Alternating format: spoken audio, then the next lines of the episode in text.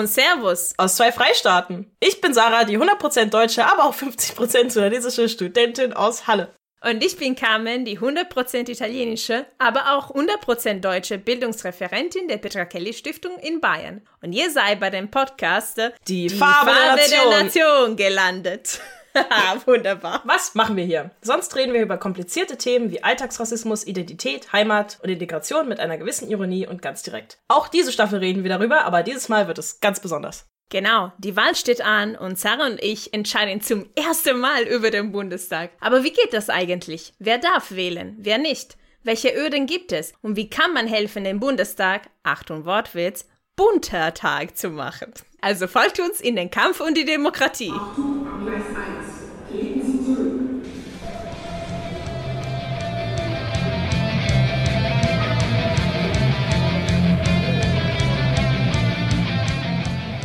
Herzlich willkommen bei der vierten Folge der Reihe Die Farbe der Nation geht wählen über migrantischen Repräsentativität in der deutschen Politik. In dieser Folge reden wir erneut mit Mika von Lamsa und Mitra und Nathalie von Agabi, jeweils die Landesvertretungen der Migrantinnenorganisationen und Beiräte in Sachsen-Anhalt und Bayern. In dieser Folge haben wir die Gründe der geringeren Wahlbeteiligung von MigrantInnen kritisch hinterfragt und haben uns über die Gründe ausgetauscht, die uns zur Wahl so stark bewegen. Der Link zu der vorherigen Folge mit dieser tollen Frauen findet ihr in den Show Notes. Viel Spaß beim Hören! Ähm, wir haben ja in, der Folge mit Rika gesehen, wie relevant die Kommunalpolitik ist und warum es wichtig zu wählen. Ich frage mich, wie es relevant ist, auch für die Landespolitik zu bestimmen. Also was sind die Sachen, die dann entschieden werden, dann den Alltag der Menschen beeinflussen und dementsprechend auch, wie es frustrierend sein kann,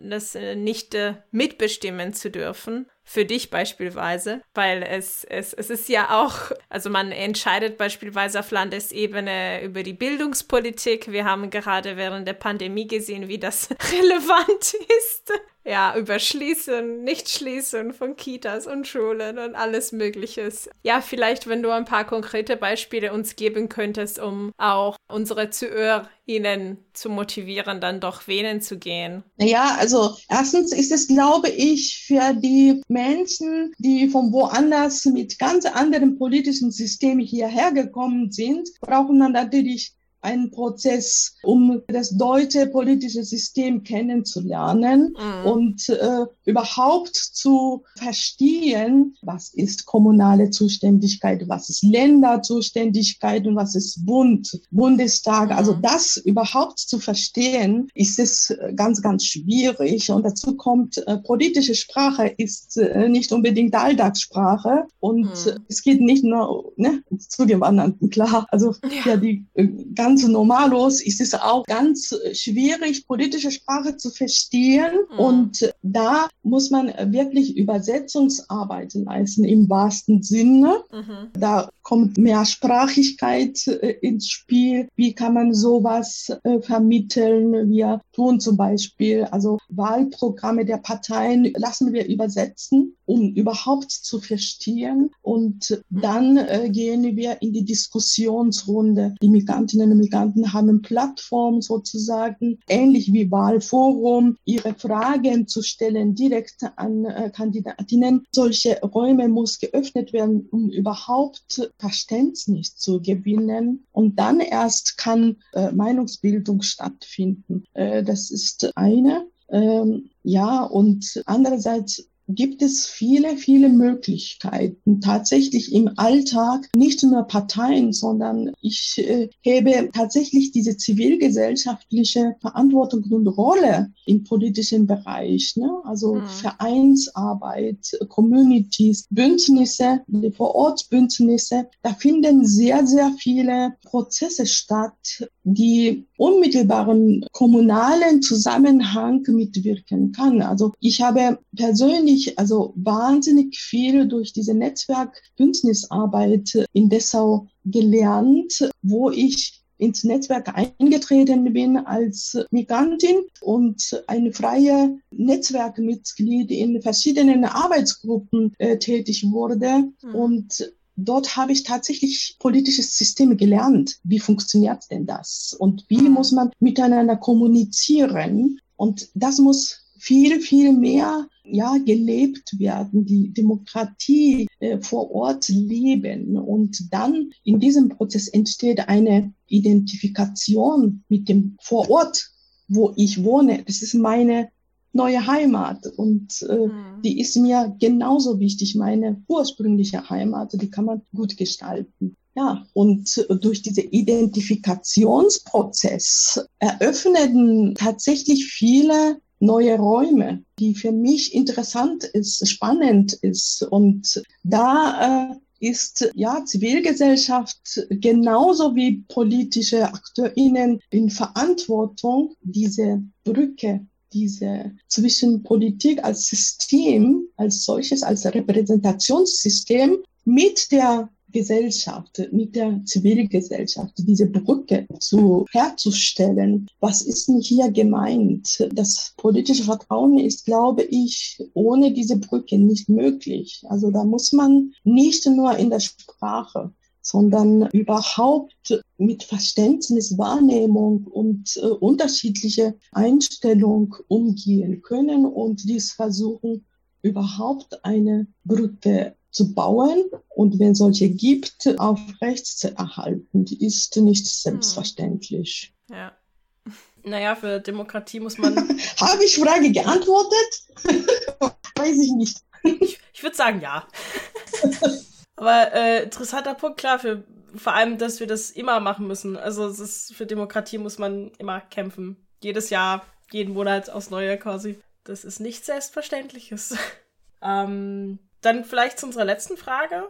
Und zwar, was passiert auf der Bundesebene? Was wird dort über Migration entschieden und warum ist es so unglaublich wichtig, wählen zu gehen für jeden, der es kann und darf? Naja, das ist ja im Normalfall ist äh, vielleicht Bundesentscheidung nicht so nah dran wie kommunale und Landesentscheidungen. Ne? Also es geht mhm. um Kindergarten, Schule und Müllabfuhr. Ich habe ganz so äh, alltagsnahe kommunale Felder genannt. Ähm, aber bei Bundestagswahl, also gerade für Menschen mit Migrationshintergrund oder die DemokratInnen, ist es ganz existenzielle Frage. Also ich kann äh, nicht hier draußen lassen, um die Frage der Migrations- und Flucht dort im Bundestag entschieden werden. Und äh, da hm. werden für manche Personengruppe Existenz entzogen. Ja. Und äh, diese Verantwortung, eine soziale Verantwortung für die Menschenrechte einzusetzen, das ist unabdingbar für jeden Menschen, weil dort wird grundsätzliche für Menschenrechte und Menschenwürde diskutiert und entschieden. Und mhm. wenn das einem nicht wichtig ist, dann weiß ich nicht, was wichtiger ist im Leben. Ähm, ja, davon hängt unsere Freiheit ab. Mhm. Davon hängt unsere Bewegung ganz entschieden ab. Davon hängt unsere äh, Meinungsfreiheit ab. Davon hängt unsere Menschenwürde ab. Mhm. Und da muss man jeder äh, durch den Kopf gehen lassen, wenn wir, äh, also Bundestag ist sozusagen unsere Interessenvertretung auch gegenüber EU und äh, was dort passiert, entzieht manchen Existenz ja. als Menschenleben. Und da können wir äh, dort äh, nicht ignorant bleiben. Und ich, mir bleibt es wirklich nur zu hoffen und bitten, äh, zur Wahl zu gehen. Ich kann es nicht, ich darf es nicht und mich macht sogar wütend, wenn Menschen mit äh, Wahlrecht nicht zur Wahl gehen und ihre Rechte nicht in Anspruch nehmen und ihre Stimme wegschmeißen. Klar, das ist auch eine Entscheidung, nicht zur Wahl zu gehen, muss ich akzeptieren. Aber mich persönlich macht wütend ihr demokratisches Recht. Wahlrecht ist doch die wichtigste Säule von Demokratie. Wenn man dieses Recht nicht in Anspruch nimmt und den anderen die Entscheidung überlässt, hm. also das kann ich im wahrsten Sinne nicht nachvollziehen. Und Demokratie wackelt gerade. Demokratie muss man nicht pflegen, sondern gerade muss man für Demokratie kämpfen. Und dann ist jede einzelne Stimme wichtig, um dies zu schützen. Mhm. Und so weit sind wir, glaube ich, gekommen. Und ich kann nur bitten, bitten, bitte, bitte, bitte geht wählen. Auch für mich bitte. Ich kann nicht, ich darf nicht. Ja, das ist doch wunderbar und passt auch zu unserer Reihe ganz gut, weil ähm, vor der Wahl wir werden auch eine Folge machen, wo wir erklären, was heißt erste Stimme, zweite Stimme, wie funktioniert denn Briefwahl, weil uns hören nicht nur Menschen mit Migrationshintergrund, die vielleicht wie ich äh, letztendlich sich angebürgert haben und dann zum ersten Mal wählen dürfen, sondern auch so junge ErstwählerInnen wie Sarah, die wegen des Alters das zum ersten Mal machte. genau. also wir, wir wählen beide. Ähm. Achtung! Achtung! Achtung! Lautstärke! Geh wählen!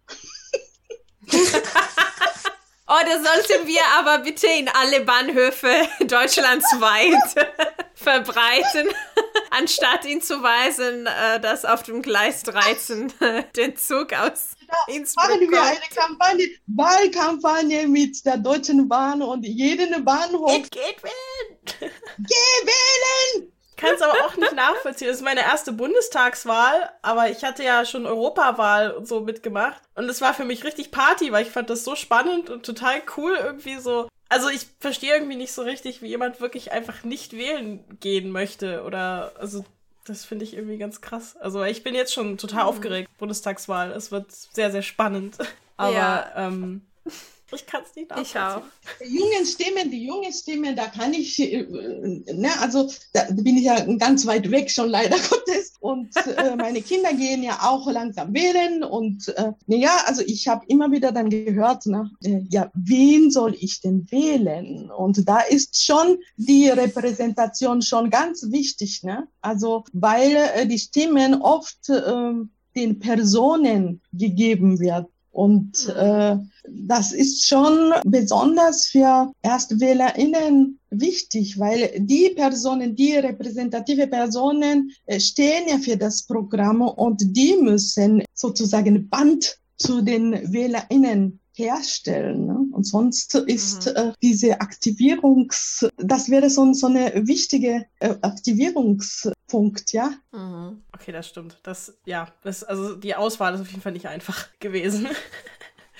also, naja, klar, man hat ja dann eigentlich meistens halt so eine Auswahl zwischen welchen weißen alten Mann wähle ich jetzt quasi. ähm, und das ist doch ziemlich weit weg dann teilweise von der eigenen Lebensrealität. Also, das fand ich dann halt, ja, klar, das ist schwierig, absolut. Aber deshalb nicht wählen zu gehen, habe ich dann auch nicht so richtig eingesehen, weil wenigstens irgendwen, der so halbwegs meine Interessen vertreten kann. Aber ja, ich glaube, da muss es auch mehr Repräsentation geben, sonst fühlt man sich da auch nicht vertreten. Also.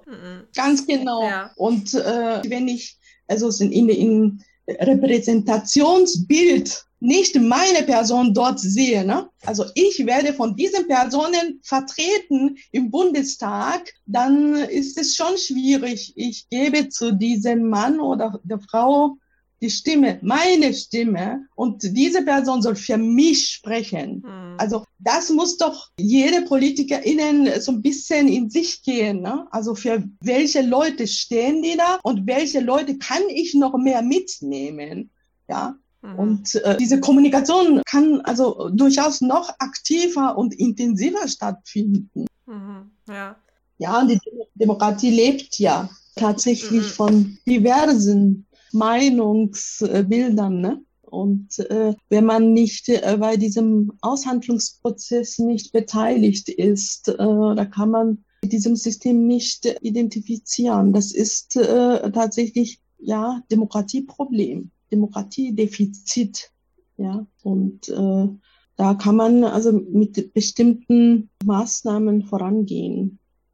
Bestimmten Wort habe ich nicht in, in den Mund genommen, aber eben muss man unter Umständen muss man mit Maßnahmen vorantreiben, den Anteile der diversen Anteile der diversen Menschen, also Personengruppen. Okay.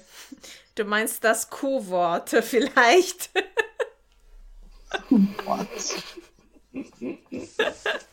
Weil es meine persönliche Meinung ist. Ja, ja, klar. ähm, Ja, Sarah, möchtest du so abschließende Worte geben oder, oder meinst du, Mika, dass wir was ähm, nicht betrachtet haben, was dir wichtig ist und am Herzen liegt? Ja, also ich weiß, äh, im Moment ist überhaupt kein Thema über die Einbürgerungsrecht, eine Reform von Einbürgerungsrecht zu sprechen. Im Bundestag ist es überhaupt keine Debatte gerade. Aber ich kann nicht verkneifen, dass es wirklich Zeit ist und diese Debatte nochmal zu eröffnen mhm. und um die ähm, Beteiligung der längst und dauerhaft äh, hier lebenden Menschen äh, diese Partizipationsmöglichkeit zu eröffnen. Davon lebt die Demokratie und äh, mehrere EU-Länder praktizieren schon. Und warum nicht Deutschland? Äh, das frage ich mich immer noch. Hm. Partizipation ist nicht nur Wahlrecht. Partizipation ist nicht nur Einbürgerung. Das ist kein Sackgasse und keine Endstation der Integration sondern Integration spielt also im gesamten Lebensbereich. Also es ist ja Lebensprozess, ne? Hm. Und ähm, hier muss Einbürgerungsprozess geöffnet werden und äh, Prozesse erleichtert, überhaupt reformiert werden. Kein Thema. Also ja. das muss jetzt äh, neu entfachten und das werden wir auch in unserem Wahlkampagne 2021 tun. Super. Ja, danke. Das mit den Einbürgerungsrechten hatte ich tatsächlich gar nicht so auf dem Schirm, aber das stimmt, das ist gar nicht Thema so richtig. Also jetzt ist natürlich sowieso alles andere Thema gerade. Das ist klar, dass da vor allem die Themen von marginalisierten Gruppen sofort raus sind. Ähm, aber vor allem mit diesem Thema kann Wahl nicht gewinnen. Ja. Und dann ja. Äh, ja verzichten sie auf diese Stimmen, die Parteien. Mhm. Klar, weil natürlich die Menschen, die nicht wählen, Also man kann, wie du sagst, die Wahlen nicht äh, gewinnen mit der Stimmen von Menschen, die nicht wählen dürfen, noch nicht. Und ja, ja, das ist ganz spannend. Aber das ist auch ein Grund mehr, warum man auf die Bundestagswahl partizipieren sollte.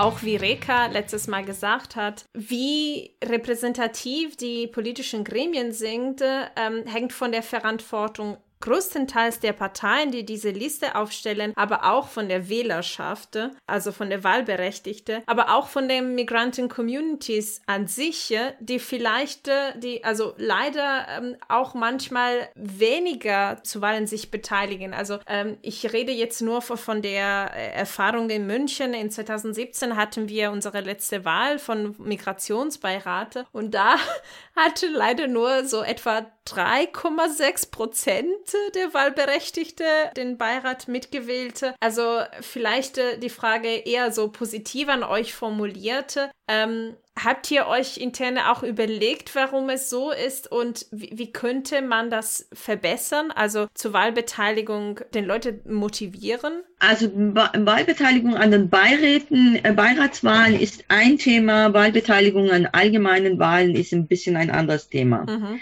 Ähm, die Zahlen, die es da gibt, ist tatsächlich auch insgesamt nicht so motivierend. Also das heißt, auch an den allgemeinen Wahlen nehmen nicht so viele Menschen mit Migrationsgeschichte auf. Also für die Beiräte, wir werden ja ständig mit diesem Wahlbeteiligungsproblem äh, äh, konfrontiert und wir machen uns seit Jahren Gedanken darüber.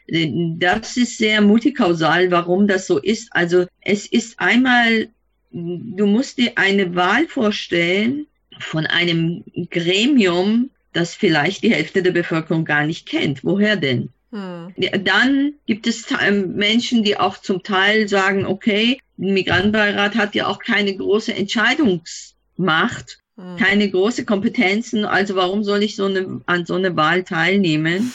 Das vielleicht, wenn man überlegt, wie schwer sich zum Beispiel auch die, äh, wie schwer es ist in den Hochschulwahlen, mhm. irgendwelche Quoten zu knacken oder Sozialwahlen, also Wahlen, die praktisch nicht von der gesamten Öffentlichkeit auch begleitet werden. Also wenn Bundestagswahl ja. ist, kann ich Tag und Nacht vom Radio und Fernsehen und hier und da und auf Straßen hängen die Plakate und trotzdem ist da auch irgendwie 50 Prozent oder was auch immer manchmal ähm, Be Beteiligung. Ja. Ähm, und man muss sich jetzt eine Wahl vorstellen ohne große Wahlkämpfe, ohne große Mittel, ohne, das sind schon ein bisschen die Gründe, die da liegen. Mhm. Und ich meine, dass es auch immer noch Bekanntschaft von Beiräten einfach zum Teil zu niedrig ist, weil sie nicht an alle rankommen. Aber ein ganz, ganz wichtiger Punkt, der meines Erachtens für die Passivität der Migrantinnen insgesamt im politischen System oder eben auch gegenüber Wahlen vielleicht stehen könnte, ist gerade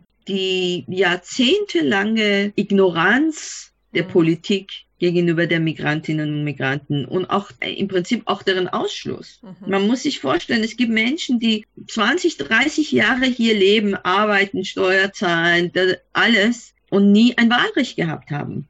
Mhm. Und dadurch auch, äh, wenn ich nicht Wahlrecht habe, beschäftige ich mich auch nicht mit den Alternativen, die das es zu wählen gibt, zum Teil. Ja. Zumindest zum Teil. Es gibt ja einen Teil der Migrantinnen, die auch aufgrund der eigenen Geschichte, also das ist wirklich da auch komplex. Es gibt auch Migrantinnen, die aus Ländern kommen, wo das Vertrauen in der Politik zum Teil einfach schwierig ist. Mhm. Es gibt wiederum andere Gruppen, die sehr politisiert kommen. Also ähm, die dann auch wirklich hier auch sofort äh, verstärkt in den Parteien vielleicht nochmal Anschluss finden. Aber ich denke, insgesamt, um Menschen anzusprechen, sie zu motivieren, zu interessieren für die Politik hier, bedeutet, dass man auch sie ernst nimmt, sie wahrnimmt und ihnen auch eine Wahl gibt. Und wenn sie das Wahlrecht nicht haben, tun sie das nicht. Und dass man jetzt meinetwegen durch Einbürgerung oder bei EU-Bürgern jetzt bei Kommunalwahlen jetzt nach so und so langer Zeit, wo man nichts zu sagen hatte, Wahlrecht bekommt, bedeutet nicht, dass man sich auch sofort auskennt. Mhm. Und das ist, glaube ich, auch manchmal. Also ich meine zum Beispiel auch bei den Beiratswahlen, es ist so, dass die Gruppen, die gut organisiert sind intern, also die, die Nationalitäten, die gut organisiert sind, große Vereine haben und so weiter, mhm. wo man sich auch gegenseitig gut kennt oder auf jeden Fall so Figuren gibt, die man kennt, die tun sich weniger schwer mit Wahl, mhm. als äh, wenn man sich jetzt vorstellt, es gibt eine Liste, da stehen Namen drauf von Migrantinnen, die zu wählen sind. Ich kenne die aber nicht, weil es einfach keine Öffentlichkeit gibt die dieses leistet, weil es keine Parteien gibt, die das praktisch leisten. Also das sind schon sehr komplexe, große Schwierigkeiten. Wie bewege ich äh, Migrantinnen und Migranten zur Wahl? Ich glaube, dass wenn sie ihre Interessen bei den Parteien widerspiegelt bekommen und wenn sie ernst genommen werden und auch wenn sie wirklich auch Wahlrecht haben und immer wieder auch daran erinnert werden, du hast eine Wahl, also beschäftig dich mal damit, wenn du wählen willst oder was du wählen willst. Mhm. Ja. Stichwort äh, auch die, die Diversität der Kandidaten, du hattest das jetzt auch schon so ein bisschen angesprochen, ob das vielleicht auch helfen könnte, wenn die Kandidaten diverse sind, um sich eben repräsentierter zu fühlen. Also ich hatte das nur, weil du auch schon äh, die Hochschulwahl angesprochen hattest, äh, tatsächlich den Fall, dass ich eigentlich nur direkt reingewählt wurde wegen meinem Nachnamen, weil ganz, ganz viele einfach nur Bashir gelesen haben und direkt dachten so, cool.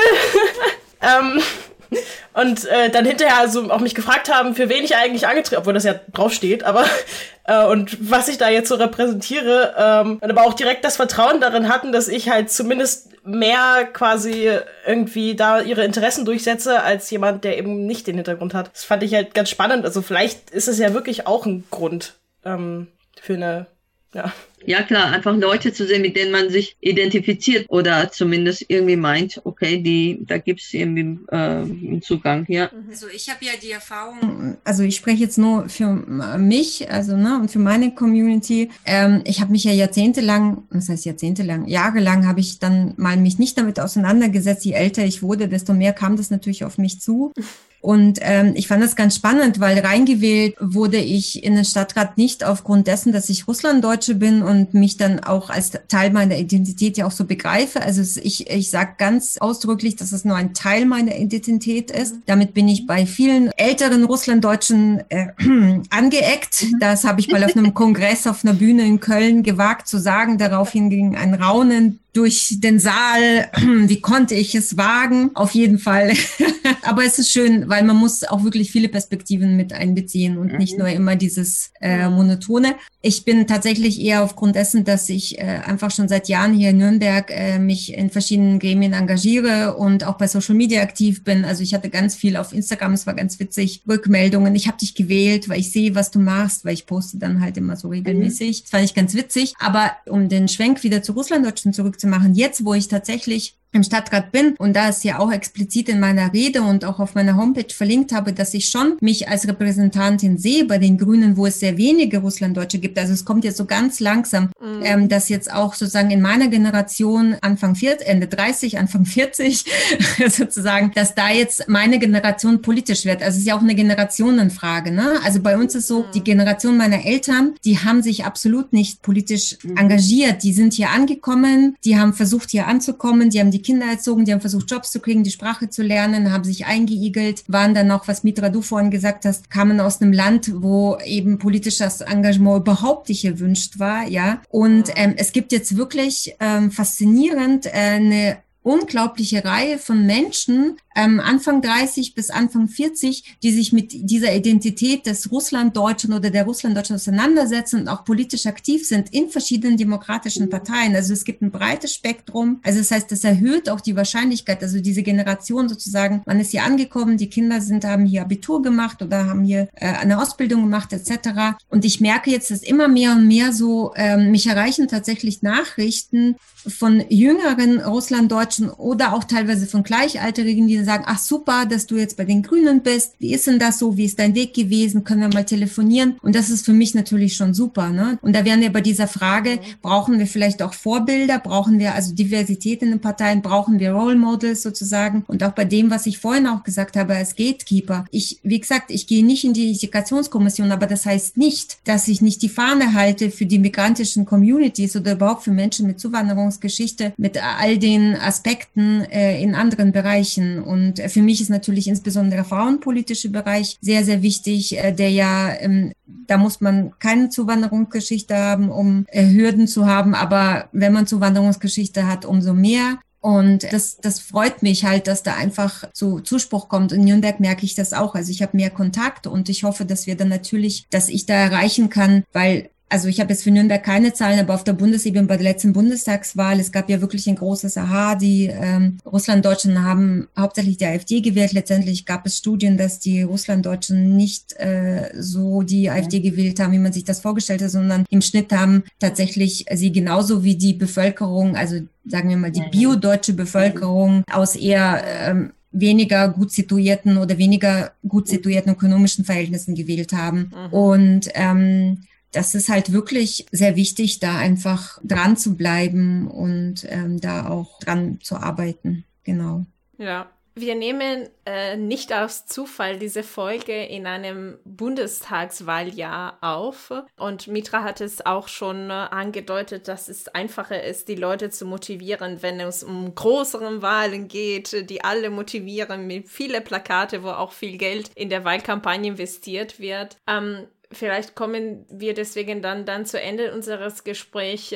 Was wird Agabi in diesem Wahljahr an, äh, an Veranstaltungen oder, oder welche Pläne habt ihr, um vielleicht auch eben diese Wahlbeteiligung zu motivieren, euren Communities äh, ähm, bei der Bundestagswahl? Und gibt es besondere Themen, die ihr denkt, äh, ja, im, im Bundestag kann man viel mehr über Themen entscheiden, die euch die Rechte betreffen? Also Agabi wird auf jeden Fall ein großer Schwerpunkt einfach auch auf das Thema kommunales Wahlrecht stellen. Mhm. Also wir wollen ja seit Jahrzehnten bald äh, das kommunale Wahlrecht für alle. Wir denken, dass das das Minimum ist, dass alle Menschen, die in einer Kommune leben, auch ohne deutsche Staatsangehörigkeit, auch ohne europäische Staatsangehörigkeit praktisch wählen können sollen. Und wir nutzen auch die äh, Bundestagswahlen. Wir haben jetzt praktisch bei jeder Wahl solche Kampagnen durchgeführt, dass wir einfach darauf aufmerksam machen, dass ein Teil der Bevölkerung einfach kein Wahlrecht hat und äh, einfach auch sagen, warum es wichtig ist, zumindest auf kommunaler Ebene das kommunale Wahlrecht für alle einzuführen und hoffen auch damit natürlich und sagen natürlich auch immer, diejenigen, die das Wahlrecht haben, also gerade MigrantInnen, die das Wahlrecht haben, äh,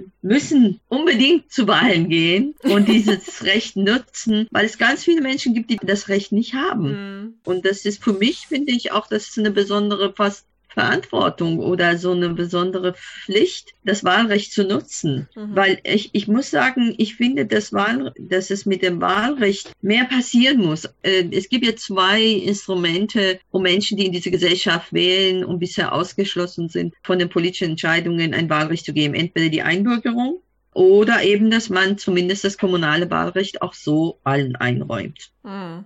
Ähm, Im Bereich Einbürgerung, wir wissen, dass die größte Hürde tatsächlich die äh, Mehrstaatlichkeit, also die Aufgabe der Mehrstaatlichkeit, also die Nichtannahme der Mehrstaatlichkeit ist. Und da sagen wir auch seit Jahren, das muss sich ändern. Man muss die doppelte Staatsangehörigkeit einfach akzeptieren. Das würde eine Hürde auf dem Wege zur Einbürgerung reduzieren mhm. und dadurch viel mehr Menschen zu einem Wahlrecht am Ende oder zu rechtlicher Gleichstellung verhelfen. Aber ich denke, dass die heutige Gesellschaften einfach so sind, dass Menschen vielleicht auch nicht für immer diese Entscheidung treffen, ob sie jetzt hier leben oder nicht und dadurch vielleicht auch sich tatsächlich nicht einbürgern lassen wollen. Und trotzdem, ich denke auch, wenn jemand 10 Jahre, 15 Jahre hier lebt, warum soll er oder sie nicht an den unmittelbaren Dinge, die in der Kommune passieren, mhm. Kindergartenplätze, Parkplätze, ähm, was weiß ich, Müllbeseitigung, sonst was, ähm, Theater, ähm, was gebaut wird in meiner Stadt und so weiter. Warum sollen sie nicht das Recht haben, sich zu beteiligen? Ja. Deshalb, das ist für uns eine große Forderung und ich hoffe sehr. Ich muss sagen, es gibt viele Parteien, die seit Jahrzehnten sagen, wir sind dafür. Aber wenn es darauf ankommt, kommt es wieder nicht auf die Tagesordnung.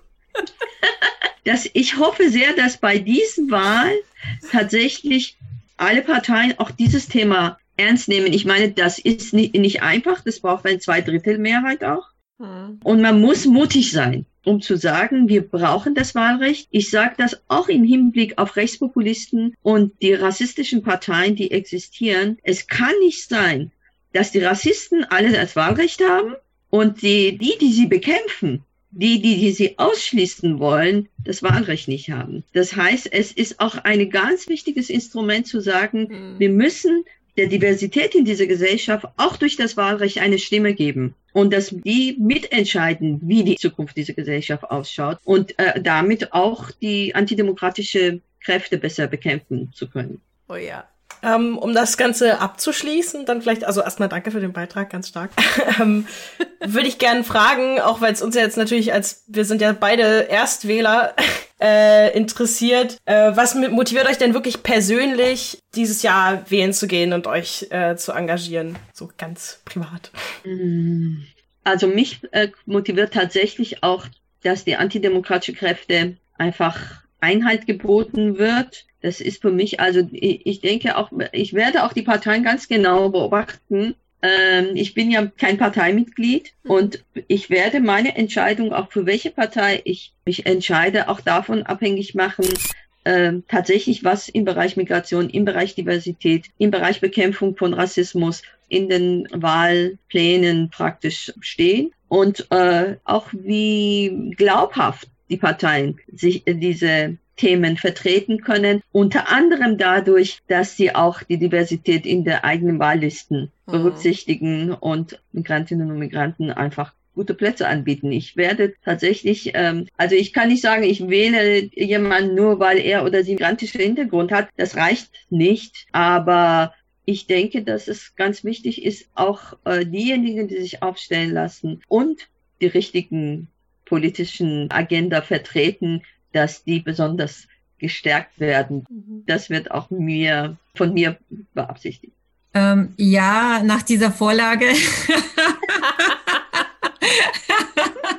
Nein, ich finde es äh, sehr toll. Ähm, das ist, ähm, also für mich gibt's keine Alternative dazu. Also ich, ich gehe wählen. Also das ist für mich schon immer, seit ich äh, wählen gehen kann, tatsächlich sehr wichtig. Vielleicht mhm. äh, habe ich manchmal nicht die richtigen Wahlentscheidungen getroffen, weil ich dann noch nicht emanzipiert genug war. Ähm, jetzt nicht nur auf der frauenpolitischen Ebene, sondern insgesamt. Aber ähm, es war für mich äh, immer wichtig. Und das, was Mitra auch gesagt hat, also ich denke auch, ähm, es ist ähm, für viele ja auch, die dann das haben, muss man es ja auch begreifen, das ist ein Privileg, es ist eine Chance, Chance, ja, etwas mitzugestalten. Und was ich noch sagen wollte mit dem kommunalen Wahlrecht, also im Grunde genommen muss man es aus der anderen Perspektive sehen. Also die Kommunen müssen sehen, welche, welche Vielfalt, welches Reichtum sie ja dadurch eigentlich bekommen für die Entscheidungen, was die Kommune betrifft. Und ich glaube, mhm. das ist teilweise noch nicht angekommen. Und wenn ich jetzt an manche Ausschuss- oder Stadtratssitzungen bei uns denke, dann weiß ich auch warum, aber wir arbeiten dran. Und für mich ganz persönlich vielleicht, also ich meine, ich werde schon wissen, wo ich mein Kreuzchen mache, aber naja, ich meine, ich habe mich dafür entschieden vor ein paar Jahren. Aber ähm, also für mich, also vielleicht auch auf ein bisschen auf persönlicher Ebene, auch für mich als äh, mehr oder weniger alleinerziehende Mutter, auch mit meinem Sohn und auch mit all meinen Ämtern und auch jetzt in der Politik tätig, ist für mich wirklich auch wichtig, dass ich ihm zeige, dass man mitbestimmen kann, ja, dass man eben mhm. wählen geht, dass man mitbestimmt, wie man in dieser Gesellschaft leben kann, dass man auch für andere Menschen mitverantwortlich ist für das, was passiert und eben, dass man eben die Politik nicht äh, den Menschen überlässt, den Politikern überlässt, die eben gegen Demokratie und gegen Gleichberechtigung sind. Also die eben, was du Mitra vorhin gemeint hast, die rassistisch vorgehen, ne, die Menschen diffamieren etc. und so weiter und die wirklich dann auch die Bühne dafür ja auch momentan haben. Also ich finde, da müssen wir auf jeden Fall ähm, es macht einfach einen Unterschied, wer mit am Verhandlungstisch sitzt, ja. Also da oben in den ganzen Gremien. Und deswegen müssen wir einfach wählen gehen und eben die demokratischen Parteien. Und das ist dann letztendlich klar, die besseren gewinnen, in Anführungszeichen. Aber ich würde mir auch ganz genau mal angucken, wie sie zusammengesetzt sind und was sie im Wahlprogramm stehen haben und wer das natürlich vertritt. Weil ja, nur weil man einen Migrationshintergrund hat und das gesagt hat, heißt das noch lange nicht, dass man halt das dann auch macht oder so. Also es ist natürlich sehr komplex, ja. Mhm. Ja, Klar. Und ähm, ja, ich finde Nathalie total spannend, was du gerade gesagt hast. Also auch, auch deine persönliche Gründe, so die Motivation wählen zu gehen, weil da ähm, widerspiegel ich mich auch teilweise, also ein bisschen, weil ähm, ich werde ja kurz vor der Wahl eigentlich auch Mama und mhm. ähm, ich merke, danke.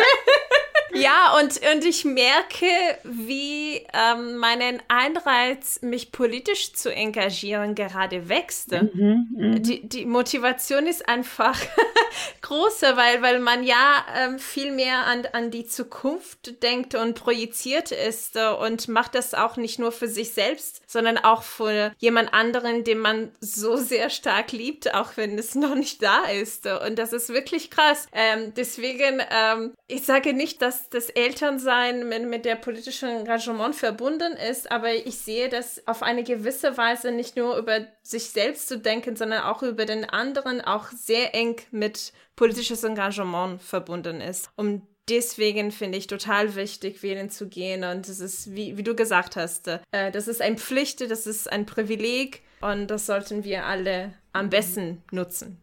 Genau. Ja, mit und Kind bekommt man doch noch mehr Zukunftsorientierung. ja, noch, ich fühle mich total ausgeschlossen. noch eine längere Zukunftsorientierung. Also Sarah, es gibt ja auch Wahlfamilien, ne? Also man muss ja nicht, man muss ja nicht, man muss ja nicht ein Kind auf die Welt bringen. Also, aber ich äh, stimme Carmen tatsächlich zu. Ich bin den Grünen beigetreten, als ich schwanger war. Also, weil es mich hat's echt so, das war so für mich so die Kulmination in mein Engagement. Oh, jetzt, mm. jetzt muss ich mich für diese Welt einsetzen. Jetzt müssen wir aufpassen, dass wir nicht zu viel, äh, zu viel für Kinderkriegen Werbung machen. Und nicht, und nicht nur. Hatten wir das nicht auch schon mal in der Folge? Wir schneiden das raus, bitte. Genau. Nicht mehr Oder nicht. Ja. Dass wir auch Frauen, die ähm, äh, politisch engagiert sind, ja. auch ohne Kinder ja. Zukunftsperspektiven ja, äh, haben, nicht diskriminieren. Na klar, ja. Klar, klar, klar. Nee, ich ja, meine, aber ich verstehe dich, ja. Meine persönliche Perspektive. Ja, es ist so. Es ist einfach ja. so, dass man. Es gibt auch noch andere ganz tolle Gründe. Ja. Naja, also ich glaube, für mich ist das äh, vor allem so, so eine krasse Sache. Also klar, ich kann jetzt zuerst wählen, weil ich noch so jung bin, tatsächlich, mhm. aber für mich ist das ähm, dieser Verantwortungsgedanke ähm, einfach sehr präsent. Also na klar, ich habe jetzt kein mhm. Kind, um das ich mich jetzt irgendwie später mal Sorgen machen muss. Aber gerade auch, weil mein, mein Vater ja aus einem Land geflohen ist, gerade weil es dort eine Diktatur gab und er dort nicht wählen durfte. Und ihm das sehr, sehr wichtig war, dass ich das verstehe, wie wichtig eine Demokratie und wie wichtig ist es auch äh, dafür zu kämpfen, dass es eine Demokratie bleibt. Ich glaube, das das wäre dann wahrscheinlich so mein Grund gerade. Vielleicht wird sich das später dann auch noch ändern. Aber ähm, nur um mal so einen anderen Grund noch zu nennen. Es gibt viele Gründe. Also ähm, ja. ich weiß schon, wir reden, ähm, aber ich hatte vor zwei Tagen eine Unterhaltung mit 20 Jahre jüngeren äh, Frauen mhm. über Frauenpolitik und ich war sehr erschrocken, obwohl ich es eigentlich schon wusste. Wir haben uns über Themen unterhalten, die uns gleichzeitig immer noch betreffen. Und ich habe mir gedacht, verdammt, in den letzten 20 Jahren hätte doch eigentlich was passieren müssen. Warum ist noch immer nichts passiert? Und das ist zum Beispiel auch etwas noch, was, was mich so antreibt ne? und nochmal bestärkt in meinem Engagement, wo ich mir denke, das kann ja nicht wahr sein. Es war ein super inspirierendes und fruchtbares Gespräch. Tolle Frauen, die sich mit Anfang 20 wirklich engagieren und da echt so. Aber dann sitzt du da und denkst dir, Moment mal, ähm, hallo? Und ähm, ja, und dieser Verantwortungsgedanke, ich meine, der ist wirklich, ich finde, das ist so ein roter Faden. Also man Markus ja in Deutschland äh, Individualismus äh, vorwerfen. Ne? Man sagt ja immer so, die Deutschen seien ja Individualisten und sie würden ja immer nur so für sich denken und so. Also gerade so in Corona-Zeiten ist das ja nochmal so rausgekommen, welche Gesellschaft. Also es gab ja mal so ein bisschen Studien oder was auch immer. Ähm, ich will das gar nicht ausführen, weil ich da selber noch gar nicht den Überblick habe. Aber das, was ich so aufgeschnappt habe, ähm,